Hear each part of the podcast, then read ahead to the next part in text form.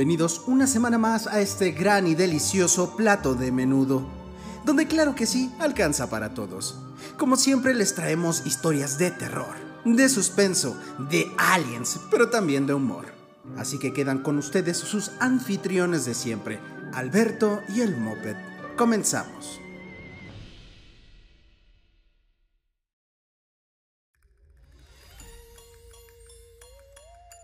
Amigos, bienvenidos una vez más a una, Una semana. vez más, una, sí. una semana nueva, carnal. A Guapetona una la se- semana. Pero triste, güey. Se murió la reina. Sad, very sad. Bueno, la verdad Queen. es que hay, la conozco más verga. por, por, por lo que inventan de ella las cosas, las conspiraciones, por Por ejemplo. la serie The Crown. No, no la he visto. Eh, por ejemplo, me mató a mi Lady Diana, carnal. Estoy seguro que Dice. ella mató a mi Lady Diana. Dicen.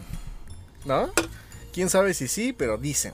Eh, sí, sí, Este, sí. Pero pues sí, ya. Güey, no mames. O sea, Chabelo se está convirtiendo en una leyenda, güey. Falta Silvia Ahí Pinal ahí Chabelo, eh, eh, en, este, Silvia estado vegetativo casi, carnal, sin burlarme, pero, viva, y en los teatros es, que es impresionante, carnal. Exactamente, carnal. Y este, ¿cómo te pinta la semana, carnal? ¿Cómo, cómo, cómo vas? Ya, ya tienes listos tus chiles en hogada, güey. Tus cohetes, tus. Todo, güey, ya para dar el grito o qué pedo. Este, eh, tal vez el fin de semana ya vaya por unos cohetes de, de luces, de chispas, poquitos para no contaminar. Eh, Hoy, este, por ejemplo, pues, los chiles en hogada se hacen el mero día, ¿no? Pero hoy estoy, estuve practicando y hice unas enchiladas verdes cremosas que no es por, por este, quererme echarme flores, pero me salen, uff, el, el chilito lo Cremosas, con ¿eh? crema? ¿mandé? ¿O cómo le haces, güey? ¿Por qué Sí, cremosas? pero sí, tiene crema, pero es ahí una mezcla de ingredientillos. Güey, tú ya deberías sacar tu canal de. Sí lo he pensado, Cocinando pero tengo una co- cocina bien, bien chiquita y no se va a ver chido. ¿Y eso qué, güey? Ahí tienes de, de mi rancho a tu cocina, güey. Bueno, eso sí. Su cocina era, güey, que cocinaba con leña, cabrón. Sí, sí, sí. Y mira nada más, güey, ¿qué tal si el tuyo también es una pinche este, revelación en el mundo del YouTube? O ya no, güey, YouTube a la verga, güey. Saca TikToks, güey. Me caga ¿Cómo hacer? TikTok. co- cómo- a mí también, güey, pero ¿cómo hacer enchiladas cremosas en un minuto, güey? Bueno, para los que no sepan, este, pues, estamos hablando de comida patria, ¿no? Este, alimentos. Exactamente. Pues que se- se- se- se- según nosotros se inventó en México, pero yo creo que toda Latinoamérica hacen la misma comida con diferentes nombres y también se adjudican que allá se inventó o se creó carnal. Exactamente. Sí. Claro. Pero bueno. Claro. Esas- ¿Qué son las pendejas de las popusas, tuyas. ¿Qué son las pendejas de las popusas, güey? Que son, que son como gorditas, ¿no, güey? Sí, son gorditas. Y punto. Bueno, está bien. ¿Qué es esa mamada de este bolovanes, güey? Ah, eso Son sí empanadas, güey. pues Son empanadas, güey. Eh, güey, está bien. Kikos, ¿Qué nos traes esta pastes semana, kikos. Hoy, pues otra vez, eh, como la semana pasada, este, voy a traer algo, algo de la independencia de nuestro México. Pues, cosas, este, mm, curiosescas, por decirlo así. Este, una mini fábula chiquita y la historia de un toro que también está bien cortita. La historia del toro Sancho, carnal. ¿Y tú? Cortita como la tuya, güey. Sí, sí, sí. Yo, vamos a hablar un poquito de, de, de Queen. ¿De Queen? ¿Algo ah, por ahí? o sea, y de Bohemian Rhapsody, no. No, no, no. no. De, la ah, reina bueno, está, Isabel, sí, sí, sí. Que está bien interesante. No, y, y el, el relato que les traigo, uff. Esto no sé cuándo vaya a salir. Yo creo que el sábado. Se Ajá. Ajá. Viernes, sábado. Pero quiero que sepan que despertamos con la noticia de que la reina estaba muy enferma. Y yo dije, yo creo que ya, Ya ya, valió madre. falleció. claro. Y después este se tardaron unas Unas cuantas horas, horas. en, en. ¿Cómo se llama? En darlo a la luz. Confirmar la noticia. Pero yo dije, yo creo que ya se petateó. Y No, efectivamente se petateó a los 20 a los 96, a los 96 años, carnal.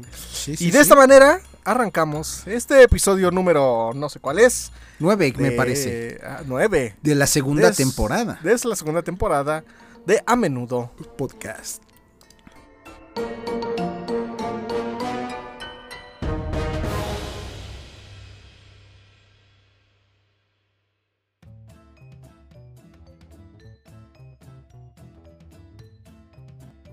Y bueno, carnal, este, pues, ves que a mí me gustan los burros, o sea, Los burros. en primavera. es que, es que son unos animales muy, este, no sé cómo decirlo. ¿Cuál es, cuál es tu burro favorito, güey? El de Shrek. Yo creo que el de Shrek y Ajá. el que conté de la historia, ¿te acuerdas? Del burro y la hormiguita. Claro. Ah, no, era un león, güey. Olvídalo, güey. olvídalo, olvídalo. Bueno, Ajá. El esta fábula, Ranking, antes de arrancar bien con el programa, pues el entremesa antes de la pancita, ¿no? Ajá. Las mulas y los ladrones, ¿ok? Dos mulas bien cargadas con paquetes. Tienen unos paquetotes para empezar las, las mulas, ¿no? Sí, pues Ah, más en primavera, güey. Ah, ok. Bien cargadas, andaban con dificultad por el camino. Una cargaba sacos con dinero y la otra llevaba granos. O sea, no en la, en la pichula, o sea. Que- oye, O sea, t- tienen tenía enfermedades una- de transmisión sexual ¿no? las, ajá, las, los- no sé, güey. granos en el paquete, güey. Bueno, depende de quién, de qué pervertido se le ha echado. La mula que llevaba el dinero andaba con la cabeza erguida, cabrón, ¿ok? Pues les gusta andar erguidas a las mulas, como si supiera el valor de su Ay, carga. pendejo, güey. Estás hablando de mulas, no de burros, güey. ¿Qué Es lo pendejos mismo. somos, güey? No, güey. Las mulas son las hembras. Bueno, estoy hablando del burro de yo que no sé distinguir, ¿ok? Bueno, la que llevaba el oro andaba con la cabeza bien erecta, carnal. Así, pero apavoneándose la mula. Como si supiera el valor de su carga. Y movía de arriba abajo las campanas sonoras, sujetando su cuello. Mientras tanto, su compañera seguía en el paso tranquilo y silencioso. De repente unos ladrones se precipitaron sobre ellas desde sus escondrijos, ¿ok? Y en la riña con sus dueños, o sea, los ladrones y los dueños de las mulas, las mulas que llevaban el dinero, la mula que llevaba el dinero fue herida con una espada carnal. Y avariciosamente chinga. tomaron el dinero sin hacer caso del grano. De, la, de la de la otra mula que, mula que llevaba Se- grano. Se fueron por el varo, güey. Sí. La mula que había sido robada y herida se lamentó. Y pues, güey, desgraciadamente, pues, pobre mula. Sabemos que tarda en, en desangrarse mucho una mula. Exacto. Tiene ¿Qué- que pasar decirte, la carnal? sangre de su pichula hasta la herida. Tengo que corregir, güey. Una mula sí puede ser macho, carnal. Pues sí, claro. Sí, no, no, no, no, no es, no es la hembra de los burros, güey. sino No, no, una mula es el resultado de ¿Un la caballo? de un, de un macho asno y una hembra caballo, o sea, una yegua, güey. Mm, la yegua golosa. Ah. La mula que había sido robada y herida se lamentó. ¿Ok? La otra contestó, o sea, la otra, la del grano contestó. Estoy en efecto muy contenta de que fui despreciada, pues no he perdido nada y tampoco me hicieron daño. Ah, ¿Cómo ves, carnal? Hasta aquí la, la cortita fábula, ¿ok? Pero a ti que te Ajá. deja de moraleja, Súper carnal? cortita, güey. Que no hay que entrar a Catepec con, con mulas, güey, llenas de, de dinero. O uno es la mula y se la lleva pues, aquí en su, en su, ¿cómo se llama? En su cangurera, ¿no? De, de Nike chafa. Ah, no, ese es el que te la quita, güey. El. Pero bueno, moraleja, carnal. La ostensión bulliciosa de la riqueza solo trae desventuras. ¿Cómo ves, carnal? Pues sí, es que si estás Ah. presumiendo de algo, de algo que Ajá. realmente, pues, ni siquiera es tuyo, era el del dueño, ¿no? O sea, estás erguida, pavoneándote. Pero si estás presumiendo, Ni por es ejemplo, tuyo, que tienes dinero, Ajá. Pon que, o sea, no eres una mulera, eres una persona, pues te van a secuestrar mínimo, ¿no? Aunque no sea tuyo. Sí, sí, No andar de, no andar de guaguarón. sí, mejor quedarte en un perfil, un perfil bajo para Bajo, evitar todas esas eh, desgracias, carnal. Ay, Yo tengo una última conclusión, carnal. ¿Sí? Caballo que más le trote, sí. Caballo que más le trote, no. Caballo que más le trote, le mando, le mando, le mando una burra. Más, más, más, y a trotar, y a trotar. Guaco, guaco, guaco, guaco malo. Ahora sí Esa te es mi falló, conclusión. casi no se escuchó. Espero que tu micro sí. No mames. El Sí, cuac, se cuac, escuchó. O sea, sí. Ok, ok. Pues muy bien. A lo que sigue, carnal. ¿No escuchaste? Caballo que más le trote le mando a la burra. Güey, nada más este, a trotar, a tro- Eso fue, güey. Lo Eso demás se escuchaba. no. Güey, espero que sí se escuche bien, güey.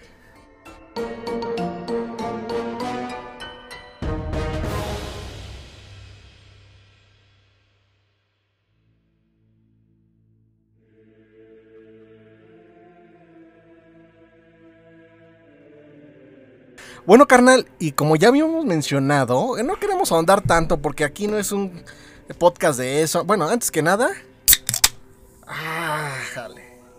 ¿Qué? Una Topo Chico Hard Seltzer. ¿Qué es eso? ¿Qué es eso? ¿Mm? ¿Qué es eso de un topo chico? Pues es una bebida, carnal. ¿Pero qué es? ¿Alcohólica? Dulce, Bebida alcohólica preparada de vodka. Exactamente, carnal. Ah, no manches. De la que me hace... vodquita, güey. De la que me hace querer no seguir vivo al otro día, carnal. El vodka. Porque el vodka no te cae, güey. No mames. Ninguna bebida de botella que se prepare. Tequila, mezcal. Ah, no, Nada, mezcal es así, ¿no? Vodka, este, ron que me gusta mucho. es- me tiran muy feo. Y a- al otro día. Y Pura cervecita, entonces. Sí, me ponen súper briago. Y a veces vomito. Bueno, siempre vomito con botella, carnal. Pero por eso, no, por eso no tomo. Qué bueno, eso, es- eso es muy bien, carnal. Qué bueno que no tomes nada.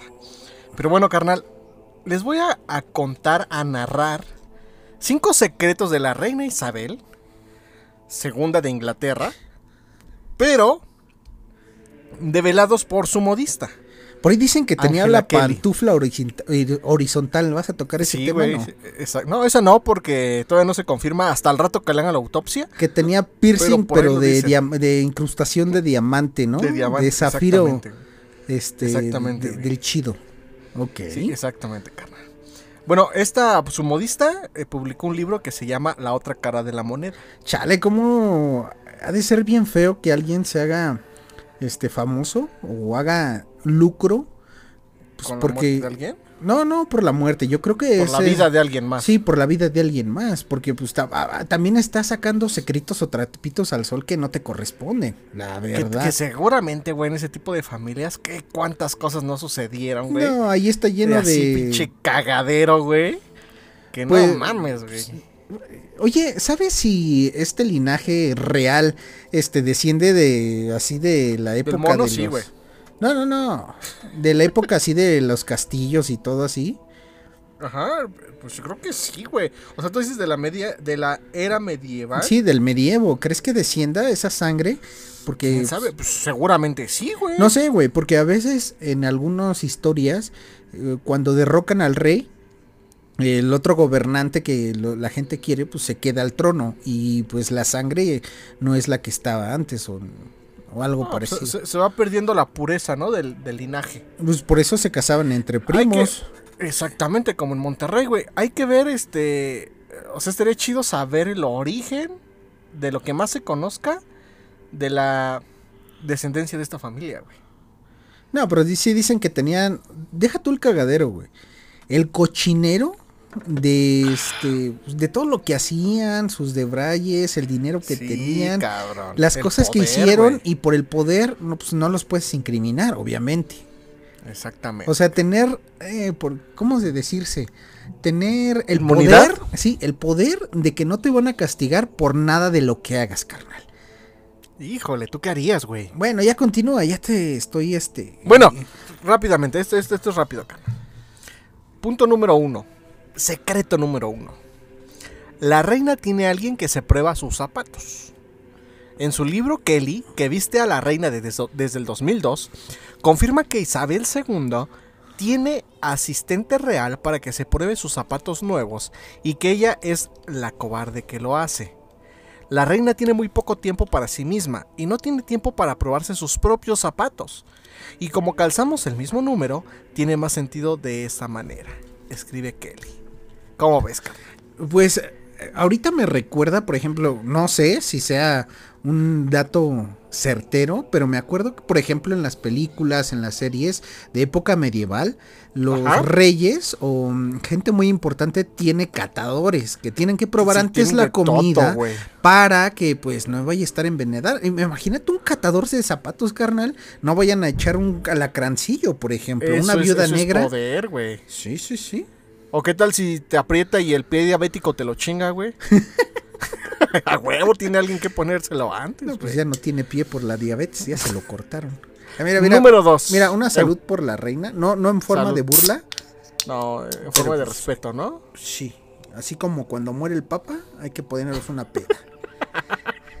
Güey, tú te pones pedas por cualquier cosa, güey. No quiero imaginar cuando Chabelo muera. Secreto número dos. Isabel II, ¿es segunda o segundo? Isabel II, Segunda, ¿no? sí. Escogió la frase que pronunció junto a James Bond. James Bond, ¿Recuerdas? el agente Sí, 007, güey. ¿no? ¿No Sí, recuerdas porque que es inglés, saltaron? este agente es inglés, ajá. Ajá. Kelly dice que la reina tardó solo 5 minutos en aceptar la oferta de aparecer en un sketch junto a James Bond de Daniel Craig para la inauguración de los Juegos Olímpicos de Londres 2002. Yo hubiera elegido, carnal, que saliera junto a Mr. Bean. Güey, bien es que. Mr. Bean es el señor frijol, carnal. Sí, güey, no mames. Pero si te acuerdas, ¿no? Que en el promo de este video sal- salta James Bond junto con la reina de un helicóptero. güey. Sí, sí, sí. Saltan, güey. Que La todos- idea le dividió. Ajá. No, no, continúa. La idea le divirtió mucho y aceptó de inmediato. Entonces le pregunté si le gustaría hablar. Sin dudarlo, su majestad respondió, por supuesto que debo decir algo. Después de todo, él vendrá a rescatarme. Recuerda Kelly. Es que todos pregunté- pensaban que era falso, o sea, pero sí tuvo el consentimiento de la reina. Le pregunté si le gustaría decir, buenas tardes James o buenas noches señor Bond. Y ella eligió la segunda. Conociendo las películas de Bond, en cuestión de minutos estaba dándole las buenas noticias al director Danny Boyle. Creo que casi se cae de su silla cuando le dije que el único requisito de la reina era que ella pudiera pronunciar esa frase icónica de buenas noches. Era que se Bond". probaran sus zapatos. Buenas noches, señor Bond. Papel Bond. es lo que iba a decir, carnal, me lo robaste. Perdón, te robé tu chiste y creo que, que a ti este... Y, el señor de la papelería de- decía, dijo, no tengo papel bond, pero tengo cascarón. no, no es cierto. Eso es pendeja. Para hacer el maquetón. No, no, no es cierto. bueno, bueno. Ay, ay, ay. Ya, ya, ya iba a decir algo más y ya no supe qué decir. El maquetón. bueno, este... Secreto número 3. La aparición Oye, de la reina... Pero si nos los estás diciendo ya no son secretos, eh, carnal. no, ya no, güey. Se develan aquí, obviamente, en este podcast, en este hermoso podcast. Ex, ex secreto número 3. La aparición de la reina el en Royal Ascot.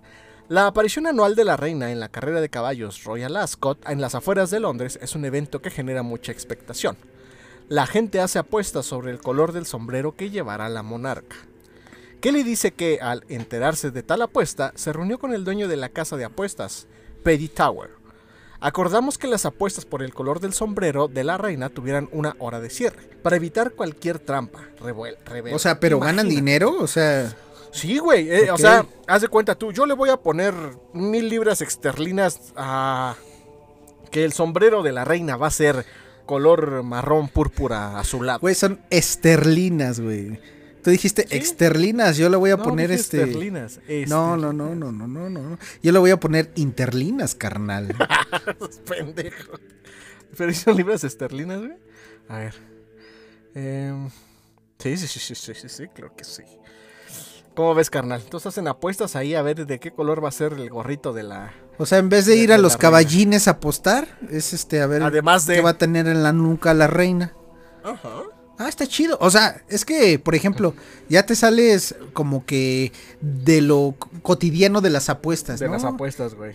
Y ahí sí ya depende de una persona, pero pues esa persona le puede decir a, no sé, a uno de sus primos, ¿no?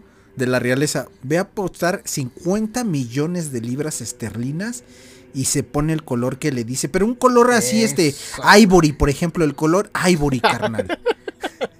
¿Qué? ¿Cuál es el ivory, güey? es como color hueso, pero brilloso. Imagínate, Hueso, ¿no, carnal. güey? Hueso brilloso, güey. Sí. Estaría chingón, güey. ¿Tú no crees que, por ejemplo, güey, eh, ves que existen las casas de apuestas, güey, ¿no? Caliente y esas madres, güey. Este, y todo el tiempo, güey, hacen apuestas de los deportes, güey. ¿No crees que algún eh, futbolista, algún jugador, como que ahí tenga un convenio con un güey de apuéstale tanto en que en el minuto tal ¿Y me, me van a meter anotar? un gol? Exactamente, güey. Pues yo creo que sí debe de haber, pero han habido en la historia del deporte muchas, este, muchas cosas que, muchos fenómenos que han pasado, pero fenómenos, este, realizados por los jugadores, pero algunos están amenazados por algún crimen organizado que tienen que perder y otros porque sí realmente solamente quieren sabotear a su equipo. Se dejan perder a, propósito y la gente se da cuenta y a- en algunas ocasiones han querido linchar al jugador carnal. Madres. En fútbol, más que nada. Sí, güey, pues es que sí, güey. Está cabrón, güey. Es que sí se presta mucho a eso, ¿no, güey? Sí. Sí se prestaría. Pero bueno. Ex secreto número 4.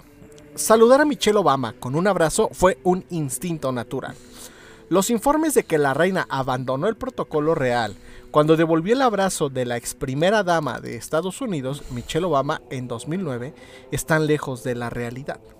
En realidad fue un instinto natural para la reina mostrar afecto y respeto por otra gran mujer, y realmente no hay un protocolo que deba cumplirse, escribió.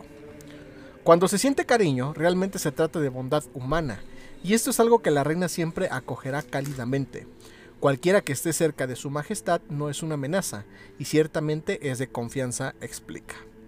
Michelle Obama escribió en sus memorias Becoming, o sea, mi historia, que el abrazo ocurrió cuando ambas coincidieron en que en un largo día con tacones las había dejado con dolor de pies. Oye, yo por comer tacos nunca me han dolido los pies, carnal. Es que los tuyos son tacos, güey, los días fueron tacones de triple tortilla. Ah, es que ya sí tiene varo, están ¿no? cabrón. Exactamente, güey. Ex secreto número no, 5. espérate, y último. iba, a ver, a ver, iba- a ver, a iba- ver. Es que, Aporta. no sé, por ejemplo, yo cuando veo un changuito en el zoológico, lo, lo primero es que, que siento es querer abrazarlo. Yo creo que es no es cierto. No, no, no es cierto. Yo también soy negro. Da es ternura, broma. Es broma, es broma. Continúa. Siguiente secreto. Ex secreto número 5. Insecreto, El más bien. inusual ex secreto, güey. El inusual secreto detrás de la prenda para los bautizos reales. Kelly revela cómo el fuerte té de Yorkshire ayudó a recrear una réplica de la túnica Honiton, el vestido de bautizo que usó la monarquía británica desde 1841, Uh, con el bautizo de la hija mayor de la reina Victoria, la princesa Victoria. Ok. La réplica se usó por primera vez en 2008 para el bautizo de James, vizconde Severn, hijo del príncipe Eduardo y nieto de Isabel II. ¿Cómo ves? Mira, cuando me cuentas todo esto, por ejemplo, hasta ahorita que tocaste ese punto, ¿no? Pues ya estás hablando de 1800, o sea, fueron Eh. hace mucho tiempo, pero si me pongo a, si, me- si nos remontamos a la época ya de este de piedra, no, la época de piedra no, a la época este como dijiste hace rato de. Medieval. Me- es que se me olvida De piedra, del medievo, ¿no? Me pongo siempre a pensar, me hu- hubiera gustado vivir en esa época. Pero ya después recuerdo que morían a los 30 años y eso ya era una vida larga, por lo mismo de que no tenían este higiene, salud ni cosas así, porque antes no se bañaban, carnal. Para No. empezar no tenían este un sistema acuífero que pues permitiera que todos tuvieran agua, Agua todos los días, ¿no? Aparte todos olían mal y no porque fueran cochinos, es que no podían estar bañándose diario.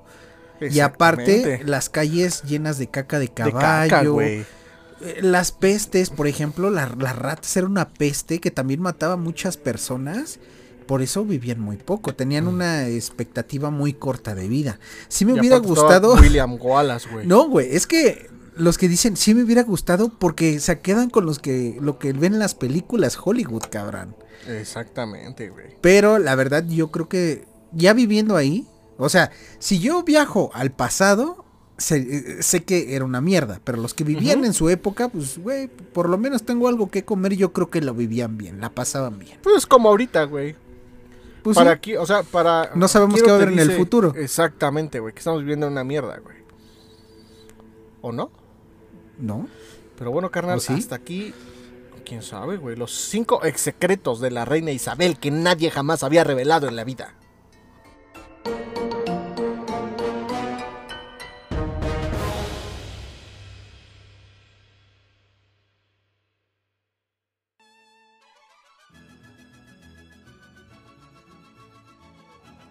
Y bueno, carnal, Bueno, vamos de 5 en 5. Eh, de- de- se me para y te brinco, ¿no? y ahorita tengo cinco mitos y verdades del grito de Dolores. O sea, ¿Tantos? encadenando, encadenando lo que traje la semana la pasada. semana carnal. pasada. Cinco, The ¿cuántos? last week. Dije cinco, ¿cuántos escuchaste? Cinco. Dije cinco pitos, ¿no, güey? Mitos. Ah, mitos, güey. Bueno, Ah. cinco mitos y verdades del grito de Dolores que llevó a la independencia de México. ¿Ok? ¿Quieres Ajá. que te diga el intro? Ya me. No, mejor me sal- salto, ¿no? Ya va a ser mucho bla bla bla. Número uno. ¿Hubo un llamado a la independencia realmente, carnal? Sí, Miguel ¿no? Hidalgo es considerado el, pate- el padre de la patria, pero, carnal, ¿escuchaste el pasado? Este sí. A ver qué dije de Miguel Hidalgo. Ah, que era un viejo pelón. Siéntate y escucha, mira. Número uno. Miguel Hidalgo es considerado el padre de la patria en México por su llamado al pueblo a emanciparse del gobierno europeo del virreinato en la Nueva España. El sacerdote criollo, hijo de españoles, pero nacido aquí en América, era parte de un grupo de conspiradores encabezados por Ignacio Allende que buscaban derrocar a los europeos del gobierno del virreinato criollos, mestizos, mulatos o saltapatrás. No, no sé qué son saltapatrás, carnal. Putitos, O sea, ¿no? Es sienta para atrás. Como surgió, la, como surgió la división de castas durante el dominio de la España en América, ¿ok? Pero no todos querían la independencia, sino el acceso a los criollos, de los criollos al poder. Y eso es lo que quería el hijo de su reputísima madre, este, pues, Miguel Hidalgo, ¿no? En España, el rey Fernando VII había sido depuesto por José Bonaparte, el hermano mayor de Napoleón Bonaparte. Bonaparte, Sí, no güey. Es que eh, el otro era alemán. Por lo que eh, no, por lo que eh, por lo que eran momentos convulsos en, en el Imperio español. Los libros de enseñanzas de la historia en las escuelas públicas de México enseñaban que Hidalgo no buscaba la independencia. Ok. En, la, en el libro de historia de cuarto grado, en la edición de 2018. Y fue lo que comenté Chinga. el capítulo pasado. Si no lo han escuchado, regrésense que está buenísimo. Y tú también, carnal. Sí, yo El texto indica que el cura Hidalgo hizo el llamado a apoyar el regreso de Fernando VII y destituir a la autoridad virreinal, ya que en ese momento no se buscaba propiamente la independencia, sino solo dejar de depender de España, mientras ésta fuera ocupada por el ejército francés. A ver, a ver. ¿Y dejar de depender de alguien? ¿Qué es, güey? Una independencia, güey. Pero para depender de otro, güey. O sea, no querían que un criollo eh, se quedara en el poder. Solamente era que el virreinato español se fuera para que llegaran los franceses porque pensaban, como ahorita pensamos estúpidamente que cada seis años van a cambiar las cosas. Las cosas, güey, todo es la misma o peor aún, güey. Sí. Sin embargo, el historiador Carlos Errejón, especialista en el movimiento independentista, discrepa de esta perspectiva. Ignacio Allende sí estaba por invocar o apegarse a Fernando VII, el, el este, ¿no? Había quienes lo rechazaban. El cura Hidalgo era uno de los que lo rechazaban las, la- lo que pensaba Ignacio Allende, carnal. Y era un hombre de. Ignacio Allende, este cabrón. Explica el investigador de la BBC del mundo. Hidalgo estaba por una independencia absoluta. Eso lo confirma en su proceso Mariano Jiménez, que fue también quien se adhirió a la lucha en Guanajuato. El cura quería la independencia absoluta, eso, eso es lo que indican. Y no es cierto, carnal. Yo ya dije la verdadera historia y regrésense.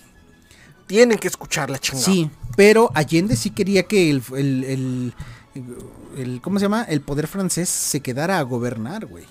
Ok. Número 2. Realmente, ¿qué gritó Hidalgo, carnal? ¿Tú qué crees que dices? ¡Viva México! Él se fue Fox, ¡Viva. José Ortiz de Domínguez! Un punto de debate entre ¡Viva historiadores ha sido establecer qué dijo Hidalgo en su grito de Dolores. Existen múltiples versiones basadas. Imagínate, güey, si hubiera sido en Tepito, el grito de Tepito. Existen múltiples versiones basadas en documentos escritos después de ese acontecimiento, pues en ese preciso momento no hubo un registro documental de sus palabras exactas dichas antes en el pueblo de Dolores. Estas son varias versiones. ¿eh? Que se las inventaron. Sí, pues ya, es que todos estaban Lo- en el lo calor de momento que- y ya claro. después este teléfono descompuesto, ¿no? Y aquí van tres versiones de lo que pudo haber gritado. Son a ver, tres, eso ¿eh? está interesante. A ver, a ver. Viva nuestra Madre Santísima de Guadalupe. Viva Fernando VII y muere el mal gobierno. Obispo Manuel Abad y Queipo. Esa es una cosa que gritó, ¿ok? O sea, vive el K-pop, Keipo. sí, güey. abajo el K-pop, Sí, sí, sí. arriba No, BTS, güey. Sí, el BTS. Número dos, número dos, ¿no? Viva la América. Viva Fernando VII. ¿Qué, güey? ¿Cómo que la- el América, güey? Viva la América, güey. Todos sabíamos que él iba a, a Chivas, ¿no? Viva Fernando VII. Viva la religión y mueran los gachupines. Fray Diego Bringas. ¿Ok? El chupapingas, ajá. Sí. Número 3. Viva la religión, viva nuestra Madre Santísima de Guadalupe, viva Fernando VII, viva la América y muere el mal gobierno. Lucas Alemán.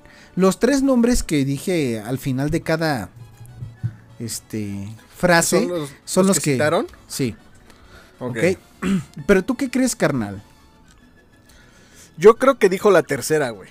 Yo digo Primero es la religión, después la Virgencita de Guadalupe. Yo digo que fue un efecto Mandela, carnal. Yo creo que vamos a partirle su reputísima madre a esos cabrones, algo así. Y la gente pensó que como estaban, eran un chingo y no alcanzaban, porque no estaban hasta el frente y los del frente Ajá. pues ya estaban bien pedos. Fue lo que escucharon, güey. Y vieron un estandarte de la Virgen, dijo algo de la Virgen y algo de que vamos a partir De la madres, religión, ¿no? claro. Pero tras, pero tras sus investigaciones, Errejón descarta que Hidalgo se haya referido a la Virgen de Guadalupe o al Rey Séptimo en su grito de la multitud.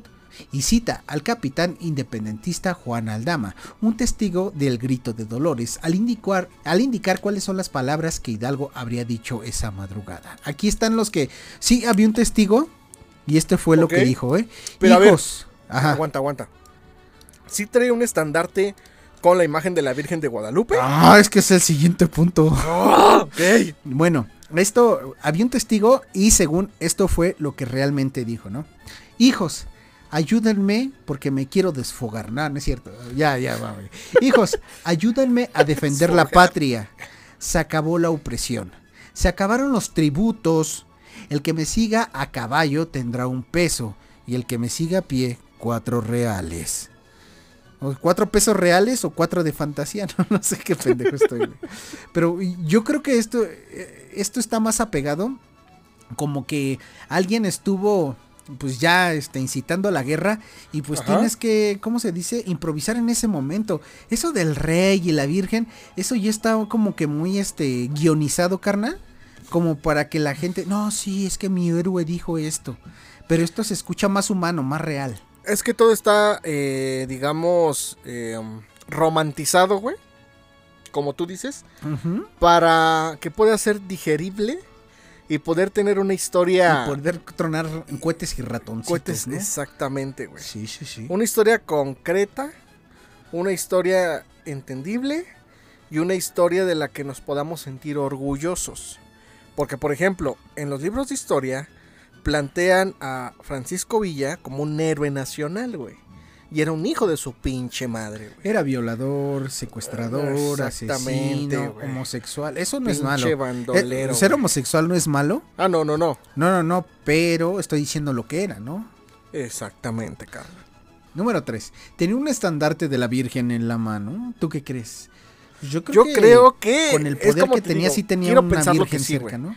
Sí, güey. Es que, y además, güey, para ese entonces recuerda que gobierno y religión iban de la mano, güey. El clero Pues sí. y el gobierno, todavía, güey. Pero en ese entonces era súper marcada, eh, digamos, esa relación. Es Yo que- pienso y quiero pensar y quiero creer que sí, cabrón. Ahorita no tan marcado, pero antes para controlar a las masas era ya sea si no crees en la religión o en lo que te quieren dar este a creer pues, con, con, con la política, la verdad. O sea, era uno u otro. U otro. En ilustraciones y murales, el padre de la patria ha sido pintado portador de un estandarte de la Virgencita hermosa, negrita, morenita de Guadalupe, ¿no? La máxima figura católica de México desde el siglo XVI. No, pero el angelito pinche culito que tiene, güey, no, bien paradito, cabrón. Está, car- está mamadísimo. Yo creo que es un enano, güey. Está mamadísimo. Sí, me- Sin embargo, el es día... perfecto, güey, no mames. Sí, güey. Y no Es es ángel, pedofilia, porque los ángeles los no tienen edad, carnal. Están, pueden hacer lo que quieran. O Sin sea, embargo, no, no te podemos, no podemos considerar ese un comentario pedófilo, güey. no. Sin embargo, no tienen edad, güey. sin embargo, el Ni día sexo, del güey. no, no, no, no. Sin embargo, el día del grito de Dolores no sacó a relucir su gran cohete, no es cierto, su icónico estandarte rectangular, No, sino que fue durante las primeras horas de su marcha por la independencia. O sea, cuando di el grito no lo tenía, No lo pero sí ya cuando ya estaban este al borde de la espada, ¿no? Ok. A las pocas horas del grito cuando pasan por el santuario de Atotonilco, ahí sí el cura Hidalgo entra a la sacristía y toma un estandarte de la Virgen de Guadalupe. Eso refiere el historiador Errejón. Pero mira, carnal, ahí este, sí como que voy a decir algo. ¿Cómo le hicieron para independizarnos? ¿Por medio de qué? De la Pues de- religión. Que quisieron, Ajá. por ejemplo, la Virgen no es morena. Y nos plantaron, plantearon una Virgen morena, pues porque ya este va más apegada a nuestros rasgos físicos. Yo creo que es un poco lo mismo. Como todos creían en la Virgen, ya la metieron, metieron un poco de la religión a un padre, un padre que quiso independizar a México. Y Hidalgo no era, no era cura. Ni Oye, siquiera sí estudió sí- para cura, carnal. Sí, no, Vayan no, no. a escuchar el capítulo anterior. ¿Y sí se llamaba María de Guadalupe, güey? No sé. O sea, la mamá de Jesús sí era, sí era Guadalupe, güey. No, claro No que creo, no. sí. Pues aquí hay puras lupitas. Yo, es lo mismo, carnal. Nada más como para Lo tropicalizaron. Tropicalizar. ¿y sí. cómo se llamaba, güey, la mamá de Jesús, güey? María Magdalena, no. No, sí, María Guadalupe. María de. No, güey. A ver. ¿Cómo se llamaba la, la, la llorona, no? la mamá de Jesús de Jerusalén. María de Nazaret, güey. Ah, entonces sí es María. Es que Y le decían Nazale- María Nazarena, carnal. Por eso te digo que, pues, se aprovechan para querer colonizar y, pues, plantarnos sus, sí, plantarnos sus creencias, modificando. O sea que entonces aquí sería María de Gustavo Amadero, ¿no, güey? Sí, sí, sí. Sí, porque se apareció en, En la Gustavo en- Amadero. sí, en- Sí, ahí sí, en el cerrito. En el cerrito. María del Cerro, güey. María. María de todos los ángeles. María El del número Cerro, 4. güey. ¿Fue el 15 o el 16 de septiembre, carnal? El gritito. Fue en la noche del 15 para amanecer 16. Exactamente. Déjame decirte que No es estás cierto, bien el 16, pendejo. ¿no? no es cierto. A ver, vamos a ver. Los historiadores coinciden que Miguel Hidalgo realizó el grito de Dolores Hidalgo. En las primeras horas del 16 de septiembre de 1810, como tú lo dijiste, en la madrugada del En la 16. madrugada. Ajá. El rejón tiene indicios de que ocurrió alrededor de las 6 de la mañana. Sin embargo, en la tradición oral de México se dice que el presidente Porfirio Díaz, quien estuvo en el poder entre 1876 y 1911, cambió la celebración del día 16 a la noche del 15. Todo con el fin de que las fiestas nacionales coincidieran con su cumpleaños, el día 15. Hijo, de la verga. Sí, sí, sí. Sin embargo, documentos de la época de la primera República Federal, 1823 a 1835, indican que desde esas épocas se realizaba la conmemoración del gritito de Doloritos a la medianoche del 15 de septiembre. Trasladar el grito a medianoche fue una cuestión simbólica y retórica, carnal, que no sé qué es eso. Quizás se reafirmó, Retórica es que como una representación. quizás se reafirmó con Porfirio Díaz, pero eso viene a la primera República Federal. Fede, pero eso viene a la primera. y que- Pero eso viene desde la primera República Deja Federal. todo eso, güey. Cómo la estás cagando, por ver, favor. espérate, espérate. Y ya, güey, no entendí eso, pero me vale madre. Mientras haya ratones y chifladores, cinco. México se hizo México se hizo independiente en 1810, carnal. Ujú. Sí, Los sí, mexicanos sí. celebraron en 2010 el bicentenario de su independencia. ¿Te acuerdas que hasta hacían campanas del bicentenario en las universidades En de Catepec? lados, sí. pero, en- pero en términos estrictos, el país habrá llegado a sus 200 años de vida independiente en 2021. Ello debido a que el grito de Dolores marca el inicio de la lucha por la independencia, la cual se prolongó durante 11 años. O sea, ahí empezó, pero ahí todavía no eran independientes. no independientes, güey. 11 años después fueron cuando se hicieron independientes, por eso lo tenemos el bicentenario que celebrar el año El pasado. año pasado. Así es. La entrada triunfal del ejército de las tres garantías o el trigarante, ¿no? Dicen por ahí. El ejército Luchaba trigarante. por la independencia, la unión del país y la industrialización. Ah, no, instauración de la re- religión católica. A Ciudad de México se dio el 27 de septiembre de 1821, carnal. Ya, o sea, ya cuando dijeron, ya es legal este país, ya. Ya somos independientes. Ya, ya alcanza el timbre este país. Durante las primeras décadas de independencia, en México se conmemoraba esa fecha con un respeto militar, al que históricamente tenía el grito de Dolores. Se era consciente de que la consumación de la independencia era muy importante. Ya después, por motivos políticos e ideológicos, suprimió el 27 de septiembre, explica Rejón. En la actualidad, pocos mexicanos recuerdan que su independencia se dio realmente en 1821. Hijos de su puta madre. Pero bueno, Nos o sea, mintieron. nos mintieron, güey. Yo, Esas campanas ya no deben de existir en las universidades de Catepec. Güey, aquí tendríamos que usar el euro, güey. Pero pues, ya ni pinche. O sea, ¿para qué en de independencia si, si vivíamos de la verga? Hubiéramos sido. ¿Pero por qué el euro, güey? Pues porque éramos, hubiéramos sido de España, carnal. Ah, bueno, Güey, güey, güey. primermundista. La Nueva En España. vez de ¿no? Pozole, güey, güey, nada que- comeríamos jamón No serrano. que tenemos aquí este jardines de Morelos y esas mamadas. Pero bueno, hasta aquí.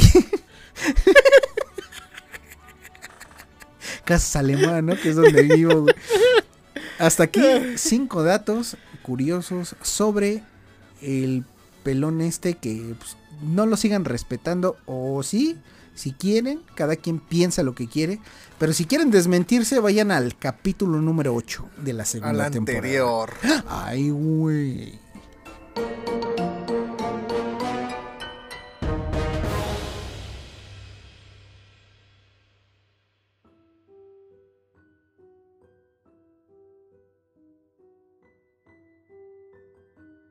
Carnal, Yep. ¿Qué piensas de los chamanes? Los eh, chamanes. Pues es que ahí hay un pedo conmigo porque no los sé distinguir, eh, distinguir entre brujos. No sé si sean lo mismo, un sinónimo. Chamanes, brujos, este, chaneque. Bueno, chaneques no, es como un enanito, ¿no? Pero no sé. O sea, sé que es alguien que hace cosas místicas, Ajá. pero realmente no sé cómo este categorizarlo, por así decirlo. Y por ejemplo, de esas cosas místicas, ¿cuál crees que sea su umbral de poder? ¿Hasta dónde puede llegar? Yo, bueno, si ya me pones así como a diferenciarlos, creo que los chamanes no son tanto como hacer cosas extranormales, sino solamente ver el futuro con cosas así. Pero a ver, cuéntanos, cuéntanos. Bueno, pues hoy les voy a hablar de una historia de una chamana, mujer, que realizaba trasplantes de órganos de forma milagrosa, carnal. Así como lo oyes. Carnal, ¿tú habías escuchado hablar de Pachita? Fíjate que sí, eh, sé que hacía, por ejemplo, operaciones o trasplantes de órganos sin siquiera abrir a la persona, sin tener otro trasplante, digo, otro órgano para trasplante. Y pues eh, sabemos que un trasplante está cabrón, porque primero la sangre tiene que coincidir en la persona. Un chingo de bla, cosas, bla, bla. güey. Y, pero sé que hay, por ejemplo, este, un gran, este, ¿cómo decirlo? Este, material mediático de los medios de comunicación que todos, este, dicen que fue verdad y muchos testigos que lo afirman. Pues bueno, estás en lo correcto, aunque te voy a dar más datos que seguro no conocías. A ver, dámelos. Pachita, échamelos. Pachita aseguraba que era poseída por el espíritu del Tlatoani Cuauhtémoc, lo que le permitía hacer Anotar milagros. goles bien chingones, ¿no? tener joroba, güey, sin que le pesara. Hacer la cuauhtemiña. Esta es la historia de la chamana más poderosa de México. Debido a su fuerte carga cultural indígena, que se aleja al excesivo racionalismo occidental, México es destino atractivo para aquellos que gustan de explorar las senderas esotéricas y el misticismo. A lo largo de su historia, en nuestro país, han aparecido personajes que rayan en lo paranormal, Desde presidentes como Francisco y Madero o Plutarco Elías Calles hasta santos apócrifos como el Niño Fidencio o María Sabina. Sin duda, uno de estos seres humanos que ha marcado la vida espiritual del país es Pachita. Pero una esos, chamana esos este, santos apócrifos que dices, este, ya lo hemos hablado, solamente luego se conviertan en tulpas y pasan a ser realidades, carnal. Por Realidades, tanta güey, de gente que piensen en ello, La energía, güey. que, que invierten en pensar que es real, se vuelven reales al final de, de- de cuentas. Exactamente, carnal. Las tulpas. ¿Cuándo nos hablas de tulpas, carnal? Pues es que no es como que un tema muy, ¿cómo podría decirse? Extenso, solamente es el término. Una tulpa se crea después de que muchas personas piensan o invierten energía en ello y pues, se crea. Porque, No, o sea, sí, sabemos lo que, que una dije- tulpa es eso. Pero estaría muy chingón conocer tulpas reales, güey. Es como lo que dije, por ejemplo, este, la semana pasada que hablaste de, de las reliquias de Jesucristo, ¿te acuerdas? Ajá. Que a Sí, lo sí, sí. mejor es una tulpa. Sí existió, para mí sí existió, fue un hombre que Ajá. cambió el mundo, pero no resucitó ni nada así.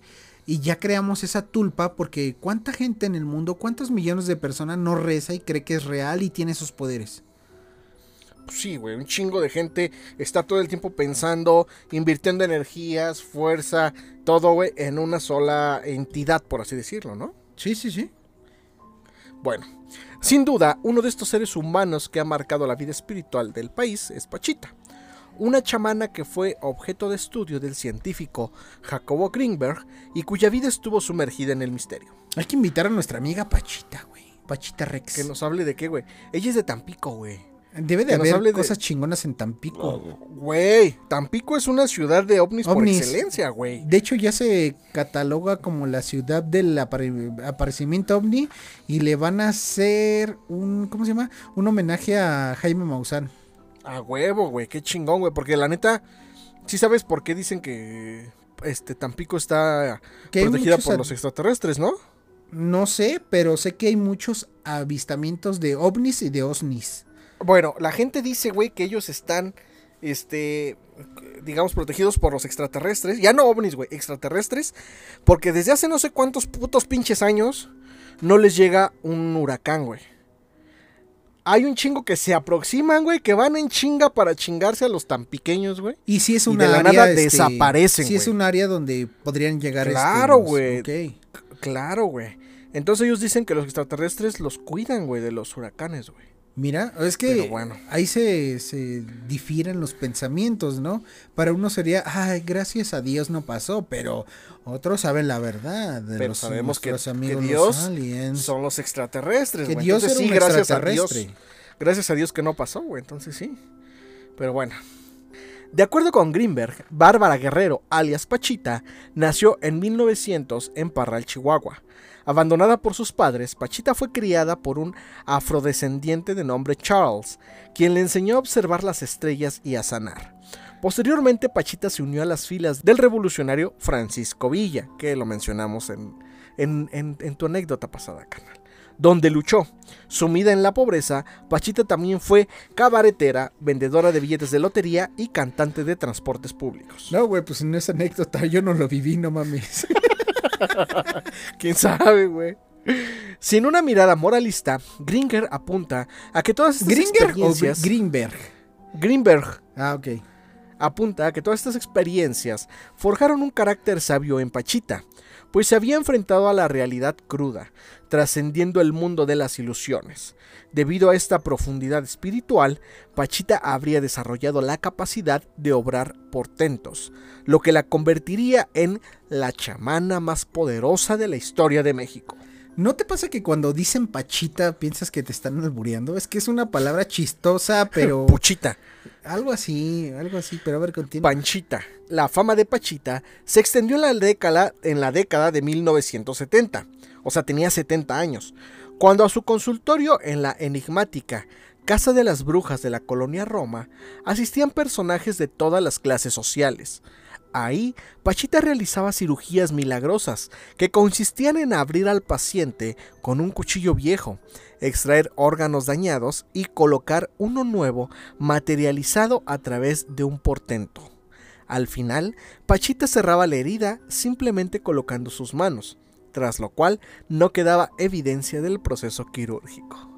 Durante las operaciones que realizaba ella, era capaz de materializar y desmaterializar objetos, o sea, aparecer y desaparecer, órganos y tejidos. El manejo de las estructuras orgánicas le permitía realizar trasplantes de órganos a voluntad, curaciones de todo tipo y diagnósticos a distancia con un poder y exactitud colosales. Menciona Greenberg en su libro Pachita. Es que no me acuerdo que había leído que en esta historia, este, alguien importante fue de la Ciudad de México ahí, a, a la ciudad donde, ¿dó- ¿cuál era? Este, Estamos en Ciudad de México, güey. No, no, no, pero ¿dónde vivía ella? Parral, Chihuahua, Ajá. nació y todo esto lo desarrolló aquí en la colonia Roma, güey, en la No, de México. carnal. En la casa de las brujas, ¿Me lo güey. juras? Sí, güey. Ok, yo había leído que este que una persona importante de aquí de la ciudad se fue a Chihuahua para que lo curara.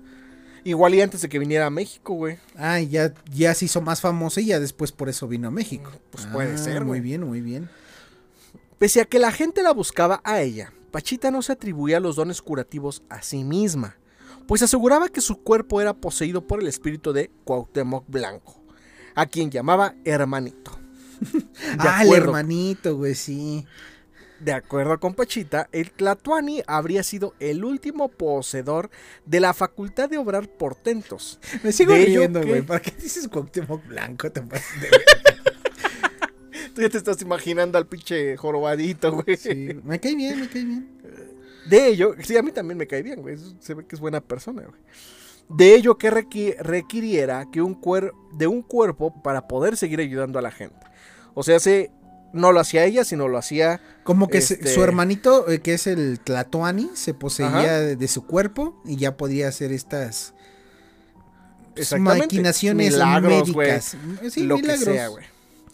Ella se introducía en un trance transformando su personalidad y efectuando las operaciones a las que ya habíamos hecho mención.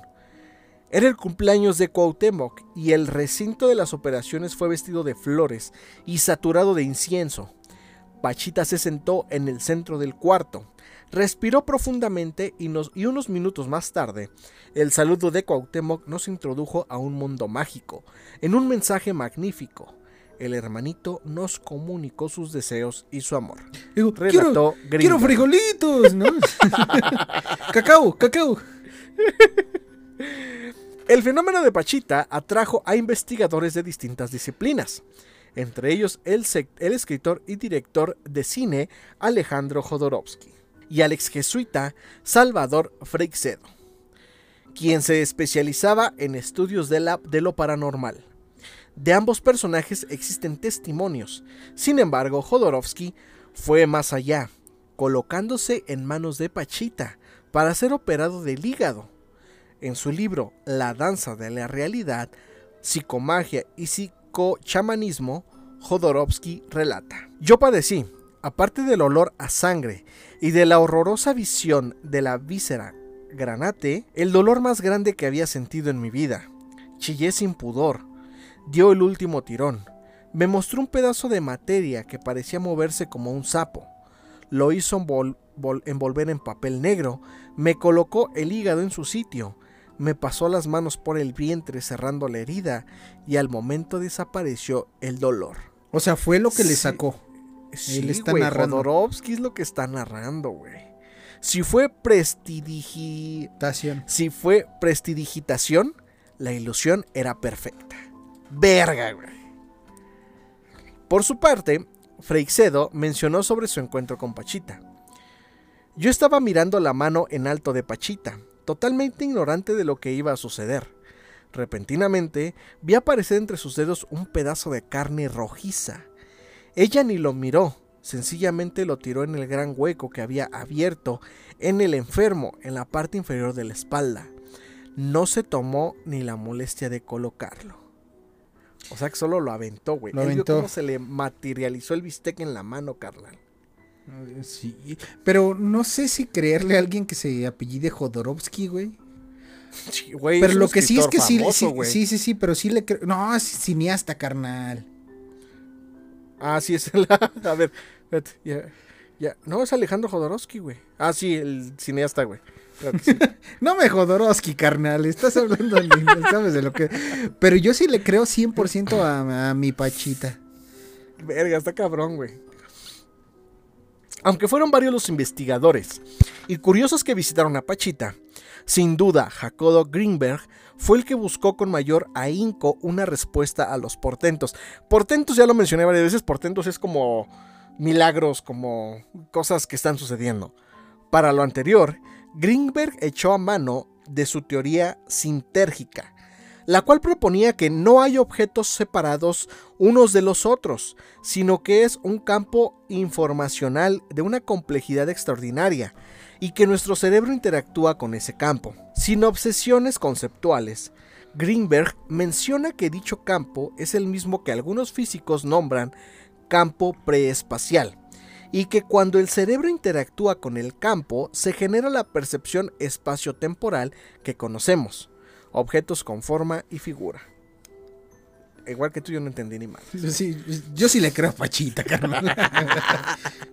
De acuerdo con la teoría, lo que percibimos es el resultado final de una interacción entre la matriz de información y nuestro cerebro, pero no tenemos acceso a saber cómo se creó esta percepción, por lo cual llegamos a pensar que la realidad es independiente de nosotros. Verga. Sobre los milagros Verga, de los chamanes. Jacobo Greenberg pensaba que cuando la realidad se crea como resultado del proceso cerebral, esta tiene realidad pero como conciencia y no material. Debido a que Pachita estaba en un lugar de conciencia plena, podía actuar desde las leyes de ese nivel en el que la persona rompe la ilusión de su individualidad y se da cuenta de que en realidad todo es conciencia. Según la hipótesis de... A, a ver, yo creo que aquí vamos a hacer una este, invitación, carnal. Que seguramente muchos chamanes nos están escuchando en este momento, güey. Sí, sí, sí. Que nos escriban hoy, que nos expliquen qué pedo con esto, güey. A ver Lo si que ellos sepan. si pueden curar un colon irritable, Yo me pongo. yo me pongo. Si pueden curar un pito chico, presente. Y también a la dame, no digo al. Según la hipótesis de Greenberg, estos seres humanos excepcionales, altamente facultados, tendrían acceso a la lá- látice, una estructura fundamental que plantea que el espacio es una red o matriz energética hipercompleja, de absoluta coherencia y total simetría. Al tener acceso directo al campo de información a través de un complejo trabajo neurológico, los chamanes serían capaces de modificar la realidad sensible. O sea, ellos tienen la capacidad de modificar la realidad. Ahorita me acabo de. Por ejemplo, no sé si. Mira, hay de dos sopas, güey. O la chamana, esta pachita, tenía las gemas del infinito, güey. O Las es, esferas del dragón, güey. No, no, no. O, no, pues es que solo son tres deseos a lo mucho. O uno, depende de la temporada que veas. O. estudió junto a Steven Strange, el Doctor Strange, para poder este curar este los Ah, así organismos sí, con, con magia. su manita, güey. Exactamente. Pues puede ser, güey. O estudió con Jesucristo, güey, también. Puede ser, güey. Pues no sé. Asimismo, Greenberg afirmaba que el campo neuronal de Pachita alcanzaba un estado conciencia pleno sobre la unidad de la existencia, por lo que su ego se disolvía y volvía a su origen.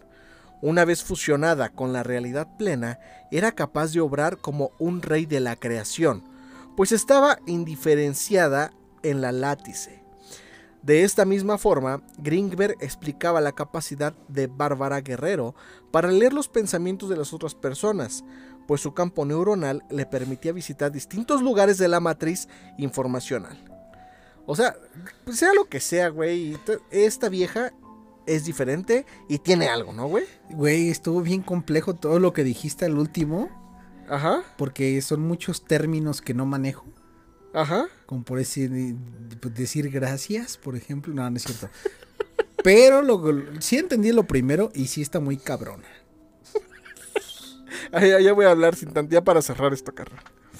Pese a su propio convencimiento, Greenberg se mantenía escéptico sobre la relación entre Pachita y el espíritu del Tlatoánico Autemoc, ya que pensaba que si existía una unidad de la existencia, los seres humanos debían de disolverse plenamente tras la muerte, borrando todo rastro de individualidad, como lo es la personalidad. Sin embargo, tras la muerte de Pachita, Greenberg se instruyó en el pensamiento islámico sufí, descubriendo que la individualidad de sí misma ya es una manifestación de la unidad del ser. ¿O se está diciendo que el Tlatoani azteca también podría ser eso? No. Mm, Greenberg ¿En decía vida? que no, porque este. O sea, más que, que, el, que Cuauhtémoc lo podría hacer en vida, él decía que no era posible que ella adoptara, o se poseyera por Cuauhtémoc. Era la teoría que él tenía. Pues es que, mira, si Pachita me está diciendo que la posee Cuauhtémoc, el Tlatoani azteca, me está dando a entender que él podía hacer eso en vida, la verdad. O sea, Exacto, sí. Sí, O sea, porque ajá, ella sí. solamente está poniendo su cuerpo, ¿no? Sí, y este está este manifestándose en, pues, en el cuerpo de ella todo lo que podía hacer o el poder que tiene el Cuauhtémoc Tlatoani azteca, sí. Exactamente, carnal. Entonces yo creo que sí podía hacerlo. Vamos al final. Los milagros de Pachita fueron ampliamente documentados en los libros de Jacobo Greenberg, de acuerdo con los testimonios recopilados en el documental El secreto del Dr. Greenberg. Vamos a verlo, yo lo tengo que ver. Pachita y el científico se separaron para evitar que se hiciera pública la relación de la chamana y la familia del presidente Luis Echeverría. Bárbara Guerrero falleció Ah, en la era Ciudad de Echeverría el que te dije, carnal. El- sí, sí, sí. Eh, sí, que me refería. el 29 de abril de 1979. Y tampoco es este como que secretos que la gente de poder tiene sus creencias, pero como ellos tienen dinero, pueden cabronas, hacer sus, ¿eh? sus, sus, sus- no Rituales, porquería, sí, sus po- rituales y gastar todo lo que lo, lo que ellos quieran en pues hacer este real todo esto. Y pues algunas han de funcionar, algunas no, quién sabe. Algunas no. ajá. Pero pues sí, eh, todos somos creyentes en algo, todos tenemos obsesión con algo. Y muchas gentes de poder también, carnal. Y deben de andar en unas cosas, güey, súper locas, güey. Súper oscuras, güey, que ni siquiera nos imaginamos. güey. Exacto, adrenocromo, carnal. Ah, exactamente. Comenzando por eso, carnal. ¿Cómo ves, carnal? Pues te digo que sí conocía más o menos la historia, no conocía la parte, la segunda parte que me dijiste porque tampoco la entendí, pero sé que fue muy conocida en su época. Ajá. Echeverría, por ejemplo, que sí lo curó y a mucha gente, al este cineasta y este, la verdad yo sí creo, yo sí creo, no sé si era el Tlatoani azteca, pero siento que de vez en cuando en toda la humanidad nacen personas con Extraordinarias, ¿no? sí esa cosita que pues, a todos nos o, o no nacemos con ella o está dormida, pero esas personas eh, la explotan y pum. Y pum, sí, güey. Se vuelven líderes, güey. O no líderes, sino pues, famosos. Fam- sí, güey. Exactamente. Sobresalen de entre todos los demás. Exacto.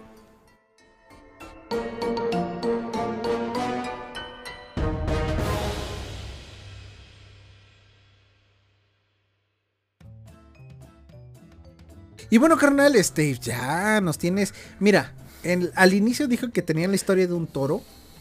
Y sí Ujú. se los voy a traer. La próxima semana se los Ah, prometo. bueno. Pero es que ya se largó Ajá. esto y nos estuvimos clavando mucho con los otros temas que estuvieron buenardos. Ajá. Y les voy a traer el torito. Y sé que también este es un. De ahí, de esa historia nace un término muy coloquial que decimos en México. ¿Cuál, carnal? El de ya te pusieron los cuernos o anda con el Sancho. Ah, pues vamos a vamos a esperar la siguiente semana, ¿no, carnal? A ver, carnal. ¿Ruletita? ¿Te parece ruleta? Ruletín, ruletín. Gallina. ¿Ok? Apocalipsis. Y.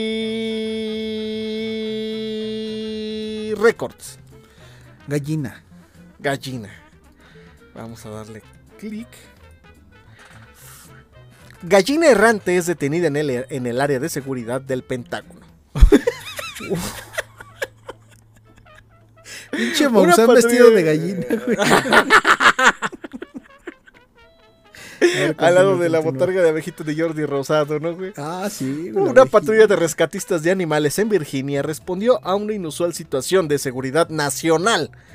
Una gallina suelta en el área de seguridad del Pentágono. La Liga de Bienestar Animal de Arlington dijo que el personal fue enviado a la sede del Departamento de Defensa de los Estados Unidos cuando una gallina fue atrapada merodeando por el área de seguridad del Pentágono. Aparentemente, la respuesta a ¿por qué la gallina cruzó la calle? es para llegar al Pentágono. Bromeó AWL en una publicación de Facebook. Chelsea Jones, portavoz de la organización, dijo que no podía revelar la ubicación exacta donde se encontró la gallina. No tenemos permitido revelar exactamente dónde fue encontrada, dijo Jones. el- So- eh, güey, estoy seguro que el director del Pentágono se estaba cogiendo a la gallina, por eso no, quieren revelar. Así de, se le está bombeando en su oficina, güey. Lo cachan, escapa, bueno, está a punto de cacharlo, güey. Abre la, ventana, y es ahí donde... No lo dudes, carnal. Ay, güey. No tenemos permitido revelar exactamente dónde fue encontrada. Dijo Jones. Solo podemos decir que fue en un control de seguridad. La AWL dijo que la gallina, ahora llamada Henry Penny, tendrá un nuevo hogar permanente en un santuario de animales de Virginia. ¿No dicen por qué Henry Penny, carnal? No, güey. Ok, ok. No, a ver, vamos a ver. Otras random, random, random. A ver. Ahí te va, carnal. Va, va, va.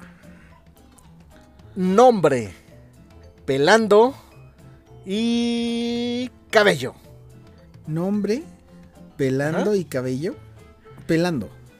Gente pelando huevos, la última tendencia viral en TikTok. Los usuarios de las redes sociales y los creadores de contenido profesional están poniendo a prueba su destreza y paciencia pelando huevos crudos. A diferencia de su contraparte hervida, este desafío de la cáscara de huevo requiere herramientas finas y horas de trabajo para separar la cáscara de huevo de su membrana. A ver, a ver, a ver, a ver. Ya escuché, es suficiente. Cámbiate otra, güey. Antes de que. La de- Es que me caga TikTok, carnal. A ver, otra, otra. De esas tres que dijiste, ¿cuál me habías Ajá. dicho? Este nombre y cabello. Cabello, cabello. Me la vas a cortar también. La bola de cabello más grande del mundo. No, no, no. Si no sale en TikTok, no hay pedo. Un estilista de Ohio publicó en su cuenta de TikTok que ha pasado. ha pasado los. No, no publicó en su TikTok. Ok. Un estilista de Ohio ha pasado los últimos nueve años de su En vida Ohio, creando. contento. Eh, creando la bola de cabellos humano más grande del mundo con el cabello cortado de sus clientes. Steve Warden posee y opera un salón llamado Blockers en Ohio, Estados Unidos. En 2013, luego de que su hijo menor se fuera a la universidad, se embarcó en la búsqueda de romper el récord mundial Guinness de la bola de cabello humano más grande y el mes pasado lo consiguió. La bola de pelo, apodada House de Hairball, pesa la friolera de 102.12 kilogramos, lo que la hace 25 kilogramos más pesada que la anterior campeona. Se, Y de... ¿Eh? se dice en cuánto tiempo lo logró, ¿no? Este, a ver aquí, desde el 2013, güey. Güey, siento que es mucho tiempo. Pues sí, güey. es mucho, pero Pinche, pinche estelista huevón, güey. Salía, eh, cortaba un cabellera diario. Y debido a que constantemente se le agregan mechones de cabello, se espera que Hoss siga creciendo durante muchos años, por lo que será realmente difícil de destronar. Si, si la señora que nos cortaba el pelo cuando íbamos a la primaria hiciera eso, 100 veces el tamaño, carnal. Sí, güey. pues Y más en época de, eh, de entrada a clase, ¿te acuerdas? Sí, cabrón, no mames. ¿Cuánto teníamos que esperar por un corte de cabello? Formados horas, carnal. Los cuatro hijos de Warden le habían estado rogando durante años que hiciera una bola de cabello humano lo suficientemente grande como para aparecer en el libro Replace Believe It or Not. Y en 2013 el peluquero decidió finalmente hacerlo. Empezó a recolectar el cabello cortado de los clientes en su salón de Cranbridge, Ohio, e incluso instaló un conducto en el en el piso conectado un bote de basura en el, en el sótano del salón. Cuando barría el cabello cortado en el piso iba a parar directamente a su, a su reciente colección. Cuando llegó el momento de tomar todo el cabello que había guardado y formar una bola, fui a la ferretería y compré varios tipos diferentes de pegamento, dijo Steve Gordon. Literalmente me puse los guantes y agarré un mechón de cabello y lo formé con un- en una bola. La primera bola era de un tamaño de una pelota de béisbol. Con el paso del tiempo, Host de Hairball se hizo más grande y un día en 2018, Gordon finalmente se puso en contacto con Replays para que mostrara la extraña colección de cabello humano en su revista. Y estuvieron de acuerdo, pero eso solo fue el comienzo para Hoss. ¿Cómo ves, Cam? Te digo que, no sé, se me hace que ciento y pico de, de kilos es muy poco. Para un este estilista, desde el 2013 dijiste. 2013, 102, 102 kilos. No, siento que es muy poco. Yo creo que aquí en México le parten su madre fácil. ¿Quieres- Pero, ¿Quieres conocerlo? pero aquí en México no hacemos esas pendejadas. Aquí no tenemos tiempo para perderlo. Exacto. Mira, carnal, te presento a Hoss. es neta, güey, es neta, es real, Va a ir güey. en la portada. Es real, güey. Chale. Es real, güey. No manches, neta, ya está güey. de El diferentes señor cara de tonos. pelos de panocha, güey. Sí. Sí, güey, guácala, Es el señor güey, este. Pachita, este. Y no, aparte está pero es que tú tienes güey. razón, es como el señor cara de papá. Pero es el Este sí señor, es señor cara de papaya, güey. está chimuelito, güey. Está bien culero, güey. Y hasta su gorrito. No mames, su pantalón vaquero, güey. Todo bien verga. güey. De vaca, no va. Sí. Es que sí tiene este nariz, boca, ojos y manos de señor cara de papa, carnal. Sí, y sombrerito también, güey. verga. Pero A ver, ahora te sí paso me daría otra imagen, asquito tocarlo, la neta. Claro, claro que das quito, güey. No, olerlo, güey. ¿A qué oler esa madre, güey? es estilista y yo creo que ya está acostumbrado a agarrarme los pelos, ¿no? Sí, de Pero alguien que no lo es. es lo mismo, pero de otro perfil, ¿no? Exactamente. Hijo de su. Es como un, como un Furby, güey. Qué bueno que cambié Como de un critter, noticia. güey. Qué bueno que cambié de noticia. Verga, güey. Bueno, carnal, pues hasta aquí las notas random.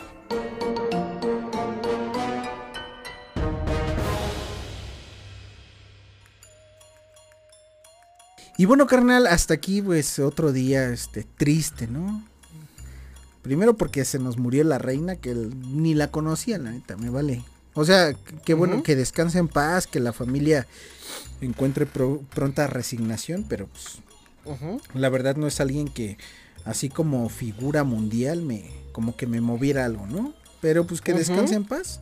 Y si ya hizo algo culero, que, pues, que lo pague 100 veces peor donde está. Tiene que seguro? eso, pero bueno, Que seguro sí lo hizo. seguramente. Pero bueno, eh, ¿Dónde puedo no, ¿con qué te ¿Qué es lo queda que- rápido? ¿Con qué te quedas? ¿Tú con qué te quedas? Con Mr. Bola de pelo, peluche Ajá. en el estuche.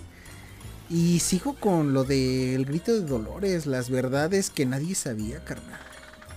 Deberías de convertirte en profesor de historia de primaria, güey. Estaría chido, imagínate, ves que luego mm, este, ha- hacen presentaciones cada salón, que unos bailan, otros recitan un poema del 15 de septiembre. Yo voy a hacer un poema ¿Qué? diciendo las verdades, carnal. Abajo, o sea que cuando esté el grito, abajo el mal gobierno. Si nos hubiéramos Y así, quedado los güey, ¿no? españoles o franceses o cosas así. Exactamente, güey. Sí parezco francés, carnal. Ay, claro, güey. Sobre todo porque comes un chingo de papas a la francesa, güey. Eso, co- No, eso, es que te iba a decir, en, los eh, en Francia hay un chingo de negros, pero güey, ni siquiera me acerco a ellos. Esos están negros azabachi A ver, mamadísimos. es que nosotros cabrón. somos prietos. Sí, ese es el pedo. Que es lo peor de todo, güey. Ni somos pendejo, blancos, ni somos negros, güey. Exacto, Ni estamos delgados, güey, ni estamos mamados, güey. exacto. Porque Somos eso es prietos chaparros, güey. su, su, ¿cómo se llama? Su metalurgia, ¿cómo se Su genética, Metalurgia, su genética es perfecta, carnal. Exactamente, cara. Bueno, pues ¿dónde te pueden seguir la gente afrancesada? Moped-saurio en Instagram y Twitter. Pero tú con qué te quedas, güey? Mm. Me quedo La bola con de panochosauria, ¿no? el panochosaurio Rex, güey. Sí. Exactamente, güey. Con eso. Y con eh, Pachitasauria Rex también, güey. Ah, está cabrona. Y Hidalgo, güey. Sí, güey, la neta. sí. Ok, ok. Y pues a mí la gente me puede encontrar, aunque no me lo preguntes, carnal, en arroba guion bajo keyframe. Y ustedes díganos eh, por mensaje en Instagram con qué se Que quedan. un chamán nos escriba, güey. un chamán o un, un santero un chamán. para contar historias, porque nos- nosotros este, hemos contado, por ejemplo, anécdotas, esas sí son anécdotas que, que vivimos y algunas historias que hemos leído, la verdad, pero pues también se aceptan pues este puntos de vista que, que, que lo han vivido, carnal. Exactamente, güey, que nos escriban, güey. A ver, si ustedes son o conocen o, le- o tienen algún tipo de conocimiento o lo practican, santerismo, eh, chamanes, Brujería. brujería, este, san- bueno, santería lo dije, este, exorcismo. Porque nosotros nos burlamos No, de todo aquí, de- pero yo sí creo en todo. En No, todo, no, que sí, yo es- creo en todo. eh, eh, Que, lo, es- que no lo respeto, practique es diferente. Exactamente, es respeto, es este desmadre con respeto, porque nos gusta todo, lo respetamos y sobre todo a mí y sé que a ti nos gusta aprender, nos gusta saber qué pedo con lo que está A mí pasando. me gusta el Entonces, chisme. Si ustedes, exactamente, pinche Pati Chapoy, güey. Si ustedes conocen, pues escríbanos y los invitamos y nos, si tienen algo que decirnos, que contar eh, de lo que narramos aquí, pues sería chingón que esas historias trasciendan y que no solo se queden con ustedes, sino que más gente las conozca, ¿no, carnal? Por ejemplo, Aristóteles va a venir con nosotros, va a compartir micrófono a contarnos sus exorcismos. Exorcismos, carnal. Eso está cabrón. Eso, y este. Igual un sacerdote estaría chingón, ¿no, carnal? Pues sí, pero no creo que se presten, ¿no? Sí. Nada más a los niños poder- dice presta, pero ellos no se prestan, carnal. Ay, creo que se presta. Pues hay que nos escriban. No pierde nada, ganan mucho. No, tampoco ganan nada. Pero pues sí, pasar un rato chido, ¿no? Les damos el diezmo. Le pones a tus nalgas diezmo. Ex- no, no. Estoy muy viejo. Ay, bueno, pues ya, carnal. Se acabó este capítulo, este episodio. Y bueno, Nos amigos, escuchan la siguiente semana. en esto que es a menudo. Podcast. Adiós.